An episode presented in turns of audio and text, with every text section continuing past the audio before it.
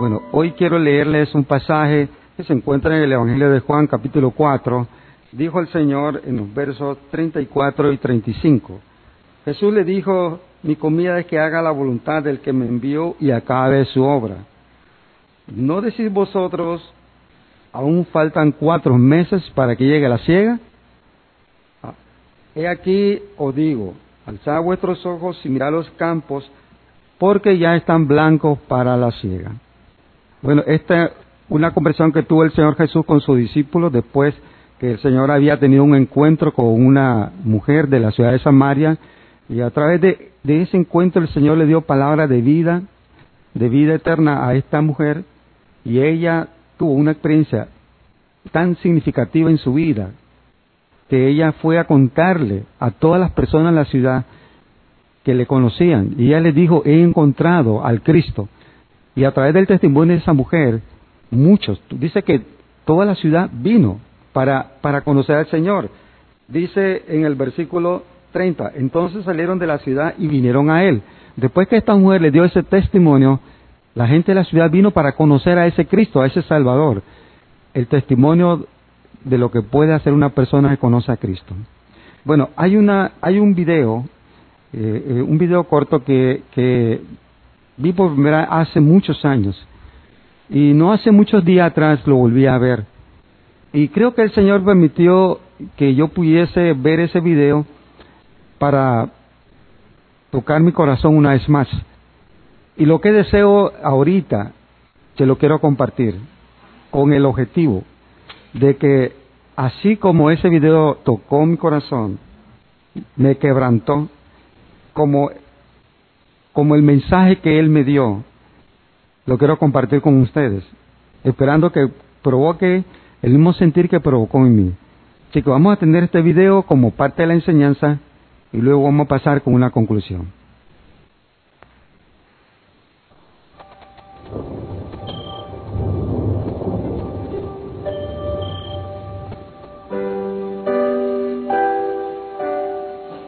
Siempre que Jesús quería llegar al meollo de un tema, narraba una parábola, una historia que la gente no olvidaría nunca. De niño me sucedió algo que nunca olvidaré. Algo que cambió mi vida para siempre.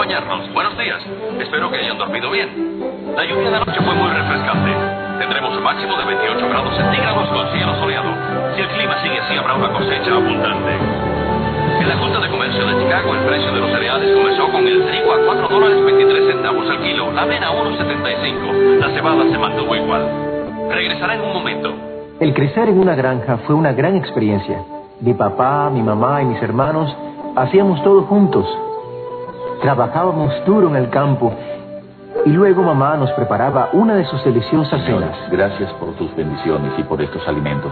Amén. Amén. A comer. Jorge, pasa el puré de papas.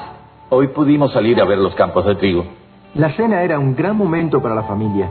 David hablaba sin cesar de convertirse en vaquero y Carlos siempre nos hacía reír. Ciertamente la cena era la hora favorita del día para mi hermano Roberto. Soy Jorge, el mayor. Yo más o menos cuidaba a los más pequeños. Mamá y papá siempre estaban muy ocupados y aprovechaban toda oportunidad para enseñarnos algo nuevo sobre la granja y sobre el trabajo, pero especialmente sobre el amor y el respeto hacia los demás. Se puede decir que éramos una familia muy unida. Nuestra granja era grande, con trigales que se extendían hasta el horizonte. Papá trabajó arduamente sembrando esos campos y al final del verano el trigo estaba listo para recogerse. Nos decía, chicos, cuando esté lista la cosecha, nosotros tenemos que estar listos. De lo contrario, podemos perderla. Yo sabía cuán importante era la cosecha y nunca tuve la menor duda de que estaríamos listos. Pero todavía no era el tiempo de la cosecha.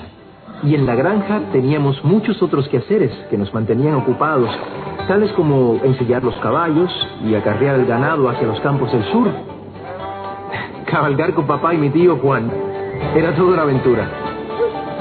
Aún cuando yo no tenía la capacidad para hacer algo, papá creía en mí y las cosas se lograban hacer de alguna manera.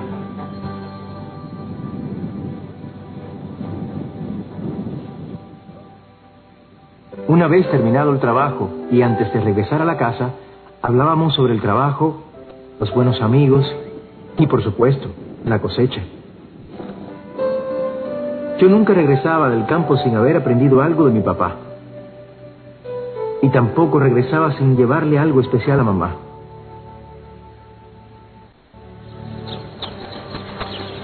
Mientras maduraba el trigo, Carlos y yo ayudábamos a papá a acarrear el heno. Los dos trabajábamos fuerte para poder cargar la mayor cantidad posible de pacas de heno. Así podíamos jactarnos ante nuestros amigos los sábados, cuando íbamos al pueblo. Recuerdo ese día porque hacía mucho calor, más de lo acostumbrado para el mes de julio. Aunque mi papá nunca se quejaba, me di cuenta que tenía uno de sus dolores de cabeza. Pero terminamos de traer el heno. Y nos fuimos a trabajar en la selladora para que estuviera lista para la cosecha. Siempre me maravilló lo mucho que trabajaba papá, y yo lo hacía a su lado.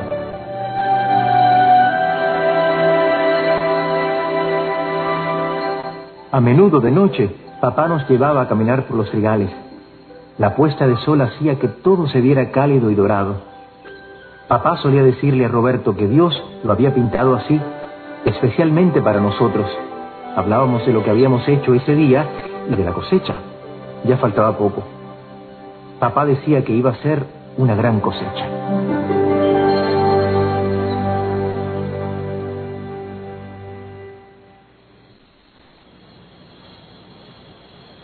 Había sido un día largo y esa noche dormí profundamente, tan profundamente que no escuché lo que estaba sucediendo en nuestra casa.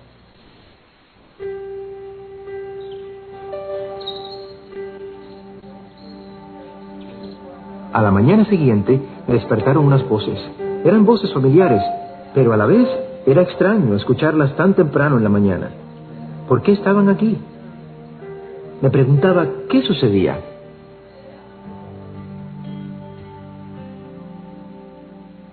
Escuché a mamá y a mi abuela hablando en voz baja. Luego, mamá nos reunió a todos. Jorge, Carlos, David, necesito hablarles. Le ha ocurrido algo a su papá. La miré a los ojos y sabía que se trataba de algo malo. Anoche su papá se puso grave. Tratamos de ayudarlo, pero no pudimos hacer nada. Su papá murió. Mi papá había muerto.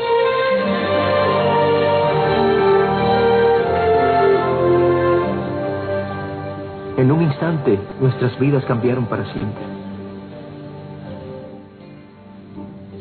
Pensábamos que el calor era el causante de sus dolores de cabeza. El tiempo pareció detenerse.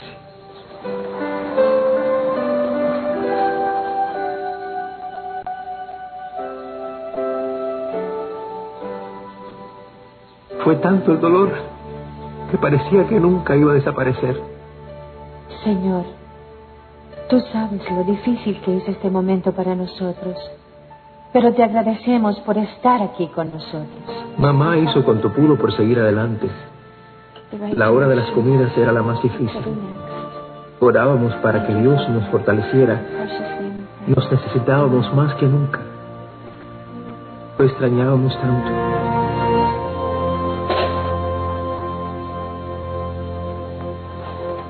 Los días siguientes fueron muy activos.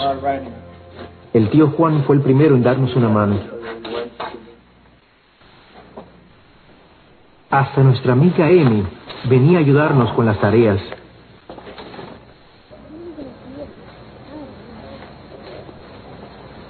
Caminábamos por los campos platicando y tratando de encontrarle sentido a la situación. Ah, recuerdo que tu papá decía Fue Amy quien me recordó que cuando papá necesitaba ayuda, solía orar. Ella pensaba que nosotros deberíamos hacer lo mismo. Oramos y luego hablamos de los buenos tiempos y tratamos de mirar hacia el futuro. Pero lo único que yo podía ver eran problemas. Me preocupaba la cosecha. El tiempo se acercaba. Como decía mi papá, si no estábamos preparados perderíamos toda la cosecha. Yo no podía permitir que eso sucediera. No quería perder la cosecha. No quería defraudar a mi papá. Siendo el mayor me sentía responsable.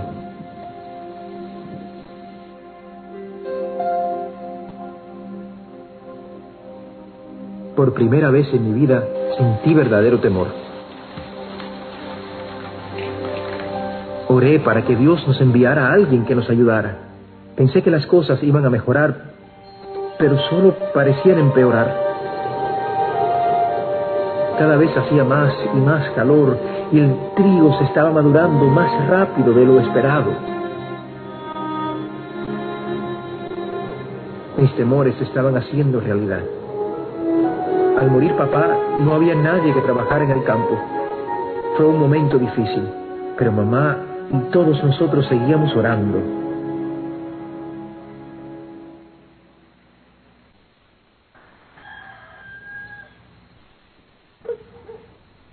Muy temprano en la mañana, Carlos y yo estábamos en el establo dándole de comer a los caballos. Era el momento del día que más me gustaba, pero ahora solo me acordaba que estábamos a punto de perder la cosecha. Por lo general no se escuchaba mucho ruido en nuestra granja, pero esa mañana se escuchó un leve sonido en la distancia. Luego se empezó a escuchar un rugido que aumentaba de intensidad.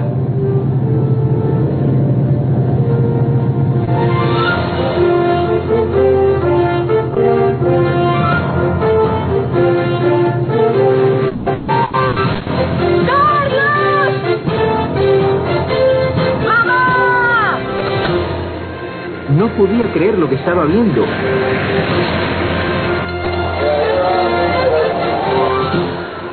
Una tras otra se venían acercando hacia la granja inmensas segadoras. Parecía que el mundo entero venía a nuestra granja.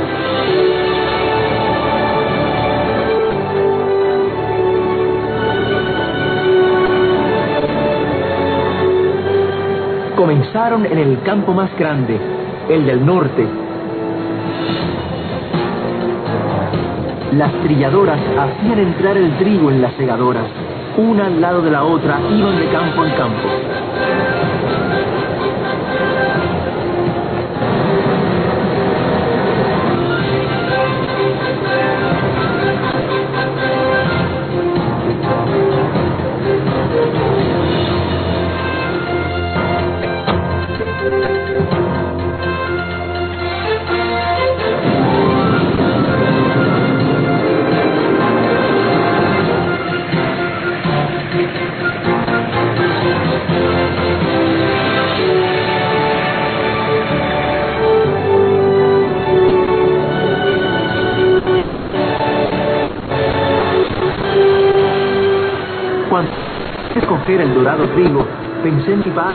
Y en sus oraciones y comprendí que yo no estaba solo. Toda esta gente tenía trabajo en sus campos, pero los habían dejado para venir a ayudarnos.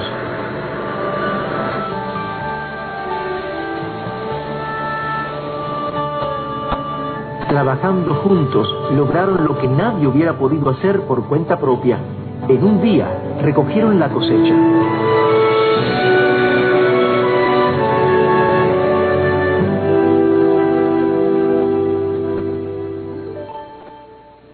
Terminó la siega.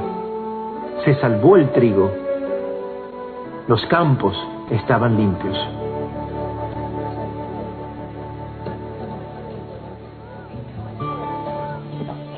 Al final del día, todas las familias se reunieron en el campo que quedaba al norte de la granja para disfrutar de la mayor cena que había visto en mi vida. Estaba maravillado al ver la cantidad de gente que vino a ayudar. Había llegado el momento de celebrar. Todos ayudaron con la cosecha. Allí estaba el señor Martínez, el mejor amigo de papá, y Tomás, el hermano de Emi. Mamá no podía creer que la tía Sally y la señora Jiménez estuvieran llevándose tan bien.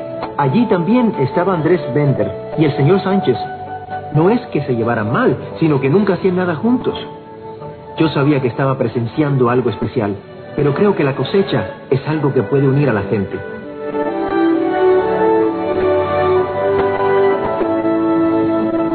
Juan dijo que ese día le había recordado una historia de la Biblia en la que mucha gente estaba ansiosa por conocer a Dios, pero no había suficientes personas que hablaran de Él.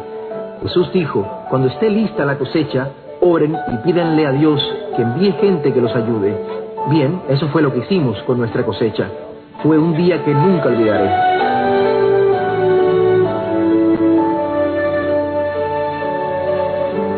Ayudar con la cosecha nos cambió a todos en una forma u otra. Fue un momento de unidad.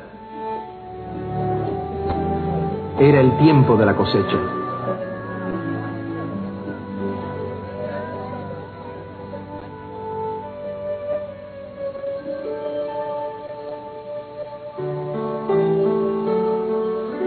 Todavía voy a la granja y camino por los campos como cuando era niño.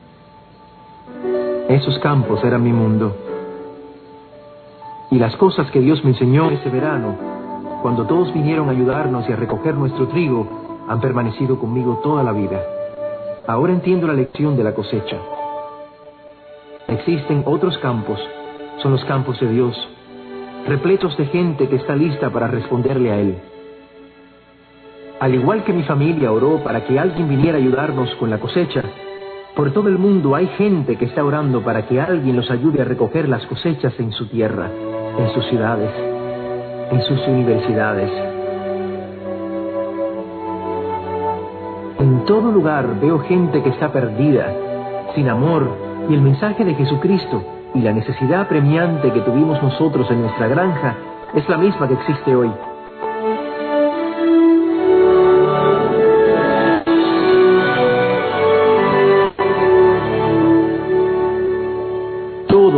Hacer algo. Podemos orar, dar, ayudar a un amigo y hasta ir a otros países. Esta puede ser la mayor cosecha espiritual de la historia. Es por eso que todos somos necesarios. Llegó el momento de unirnos. Es el momento de recoger la cosecha.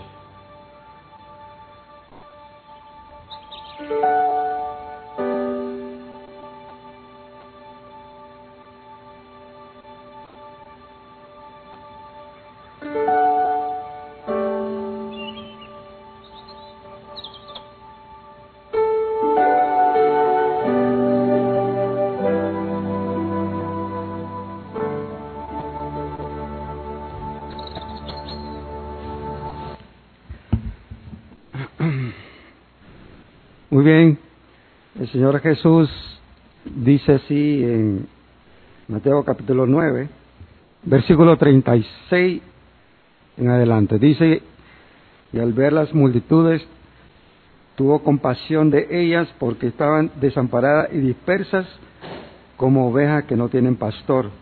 Entonces dijo a sus discípulos, a la verdad la mies es mucha, mas los obreros pocos.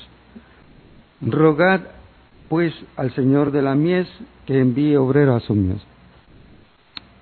Ante la necesidad que hay de gente que necesita salvación, lo primero que el Señor nos, nos dice que debemos rogar.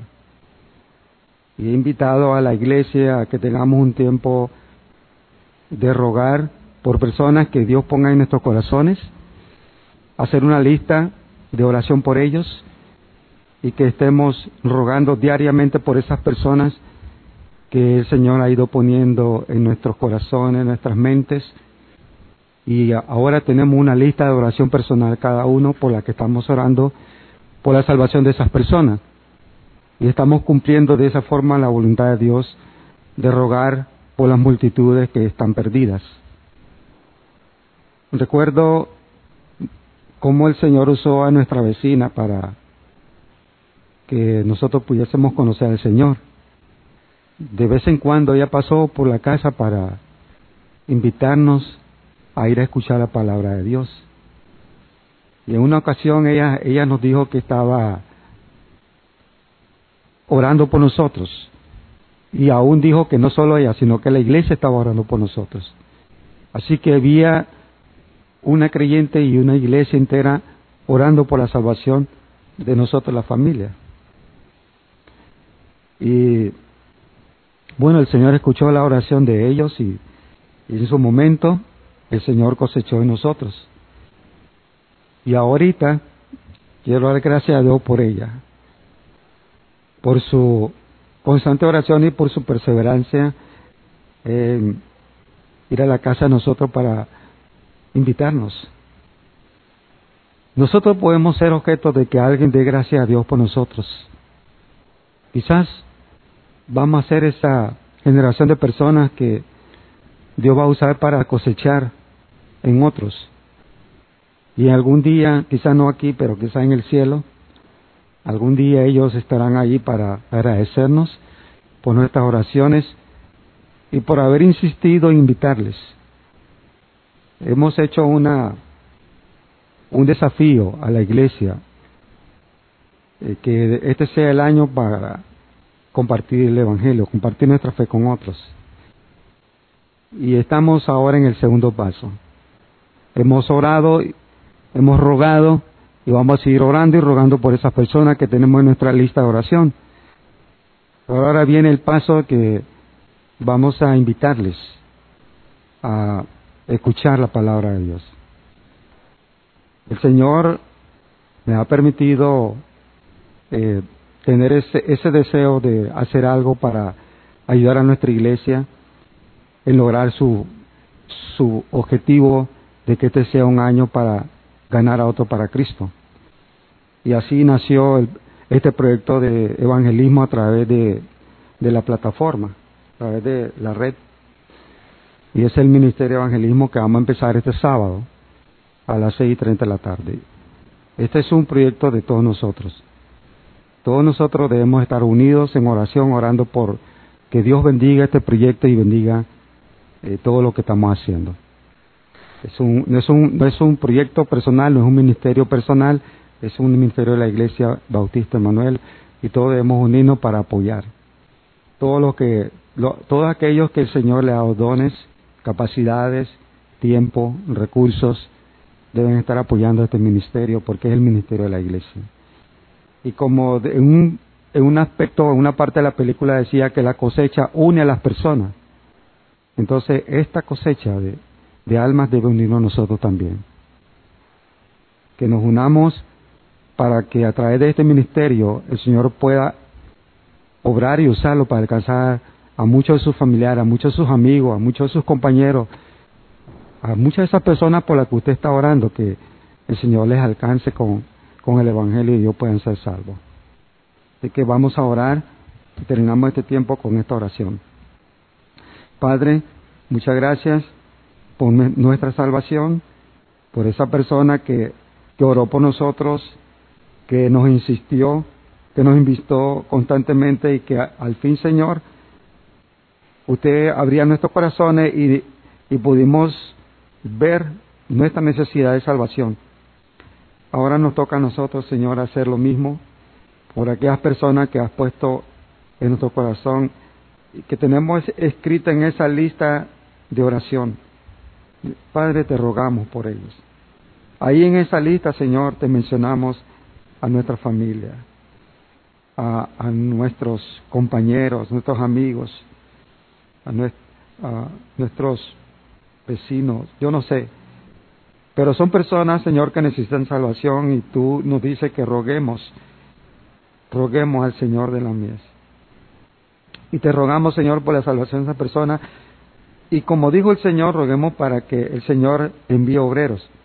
Pues, Señor, estamos rogando para que este sábado use, use ese programa que vamos a tener y a través de eso, Señor, las personas pueden escuchar el Evangelio, abrir su corazón y recibir a Cristo. Que este sea el día de su salvación.